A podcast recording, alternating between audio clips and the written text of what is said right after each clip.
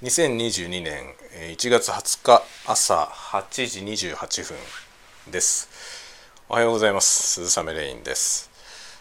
えー、今日は会社のお仕事の方を、えーと、休暇を取っております。というのは、えー、午前中にですねピアノの調律が入る予定になっておりまして、まあ、その対応するのでお休みを取りました。あのまあ調律自体はね午前中で本当に午前中だけで終わるぐらいのものなんですけどなのでまあ半休っていう形でもよかったんですがまあ有給もたくさん残ってるし、えー、休みにしちゃえということで今日は一日休みを取りましたで実はですね今このスタンド FM、えー、収録がですね3回目です あの8時15分ぐらいから撮り始めてですね、え2回ぐらい邪魔が入りまして、えー、3回目にの収録になっておりますね。1回目はまずですねあの小学校子供がですね小学校に出かけていった後にあの今あのコロナの感染対策ってことであの体調管理ってことをですね毎日やることになってましてまああの体温をね書いてで家族にその症状のある人がいないかみたいな確認を書いてで親がですねそこに印鑑を押すっていう、えー、ものがあるんですね。でその印鑑を押したカードを持って行ってそれを玄関、まあ、昇降口で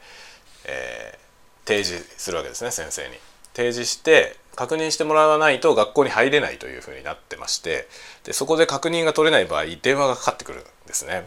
で今日はですね印鑑を押し忘れたまま行ってしまいまして、えー、印鑑がないよっていう電話が教頭先生から今、えー、かかってきました。でそのかかってきた電話で中断しましてもう一度取り直していたら今度はですねピンポンってきましてえー、Amazon からですねあの頼んでいた物が届きました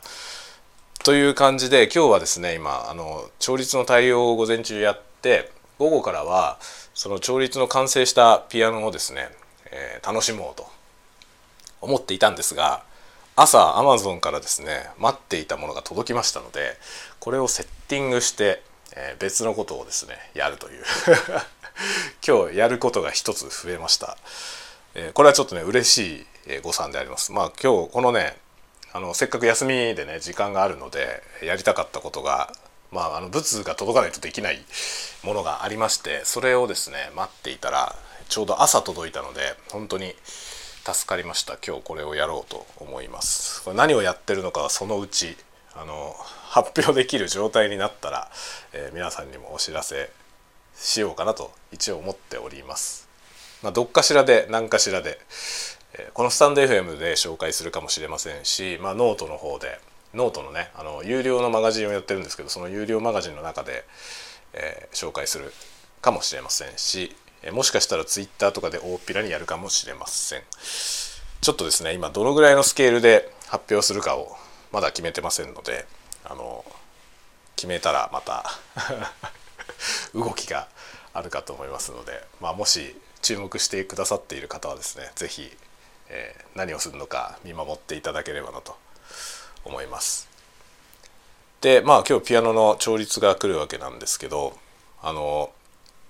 まあピアノってね調律しなきゃいけないという問題がありましてあの要はランニングコストがかかる楽器なんですよね。まあ多かれ少なかれねアコースティックの楽器は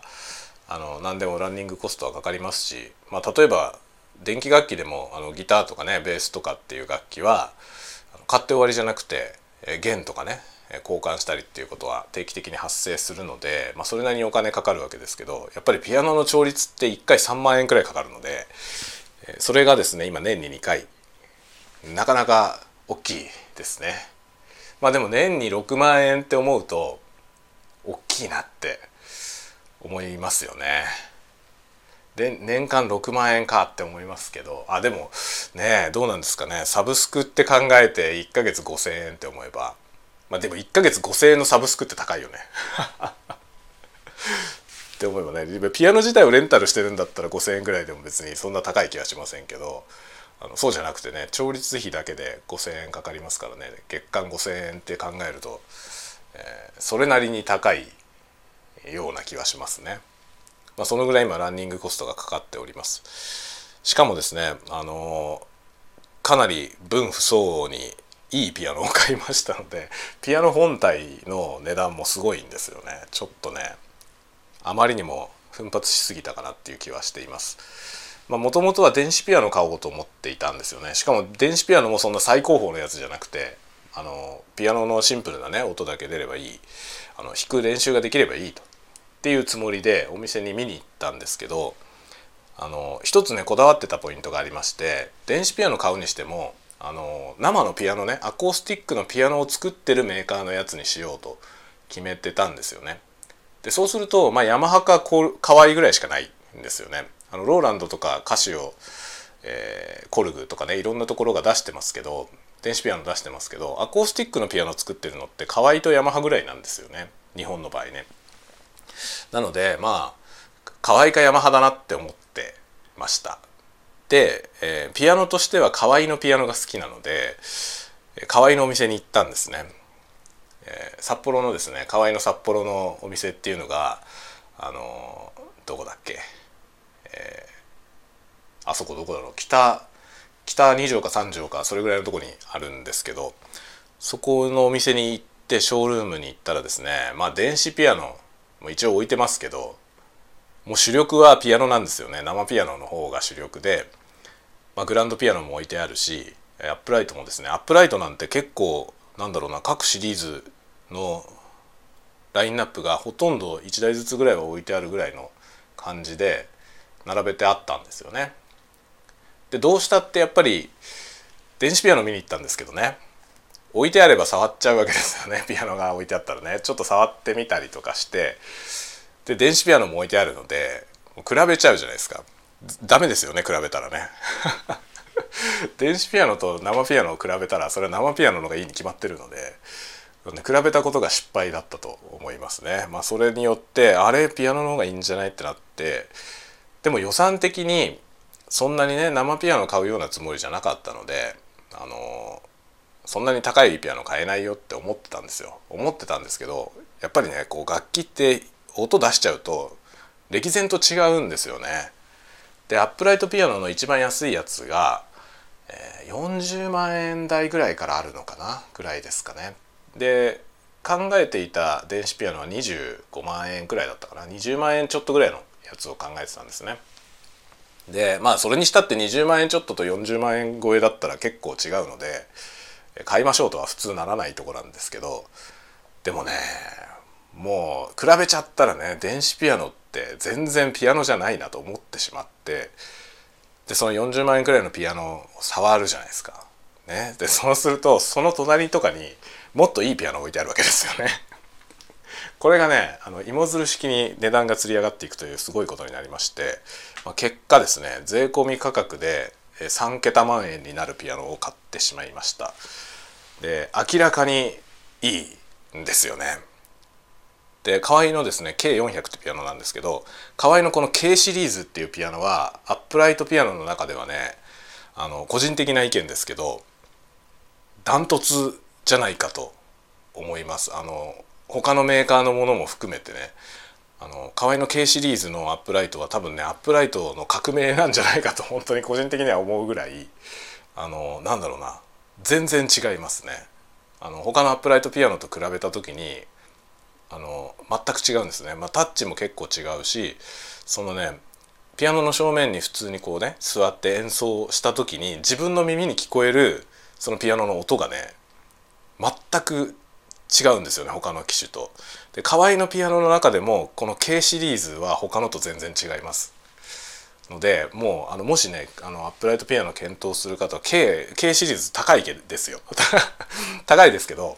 あのダントツいいと思いますね。でまあこのこれより上ってなるともうねあのグランドピアノになりますね。でグランドピアノっていうのはうちもあのグランドピアノ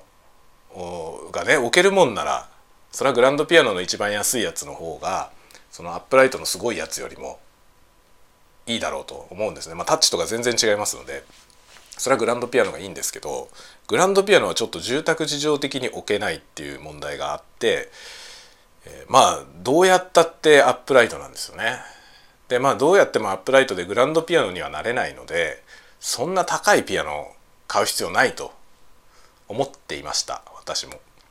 ところがですねこの K シリーズのピアノを触ってしまったら何て言うんですかね本当に気持ちよさが全然違ってまあグランドピアノみたいなのかといえばグランドピアノみたいとはちょっと違うような気はします。しますがなるべくグランドピアノに近づけようとして作られてる感じはするんですよね。なのでまあねあのもし機会がありましたらですねこの K, K シリーズのピアノを是非どっか楽器店とかでねあの他のピアノと弾き比べてみてほしいなと思います。あの立って鍵盤を押すんじゃなくて鍵盤の前のとこにちゃんと椅子に座ってね弾いてみてほしいですねな全然違うんですよねその音の聞こえ方が。でまあもちろん構造的に全然違うのであのそういうふうに音の聞こえ方も違うんですけどあの K シリーズはね本当に革命的なアップライトピアノだと思いますね。でそれを買っちゃったので大変満足度は高いんですがお支払いが大変なことになっています。もちろん分割払いで買いましたんであのずっと払い続けておりますがまあそれだけの価値はあるなと思ってますね。でこれがですねまあ買って今3年くらい経つんですけどまだ安定しませんで、えー、半年もするとですね結構あの音がおかしなことになってきますですでに今結構おかしくなってるので今日調律が入って直すとですねまあ、これあのあ生ピアノを持っていて調律とかね定期的にされてる方は皆さんご存知だと思いますが調律した直後のピアノはめちゃくちゃいいんですよね。で特にあのいいピアノを買ったのでその、ね、ちゃんと調律するとすごくいい音がするんですよ。でそれを楽しみに今日はしています。かなりねあの何て言うんですかねまあこういう言葉が適切か分かりませんが官能的な 音がします。のであの自分の腕前が大したことなくてもねあのピアノが素晴らしいのでなんか素晴らしい演奏をしてるような錯覚に陥ることができて、えー、満足度が高いです。というわけで今日はねあの調律が終わったらひとしきりピアノ弾こうかなとも思っております。でもまあアマゾンから待ってたものも届いたのでいろいろやることがあっていいですね。この休日の朝に今日やることがたくさんあるっていうこの状態はなんか充実感をくれますね。はいというわけで今日は ピアノの話をしたらちょっと興奮しすぎて長くなってしまいましたがあのそんなようなことで、えー、楽しい休日を過ごそうと思っております。皆さんもどうぞごげお元気で、お過ごしください。ではまた。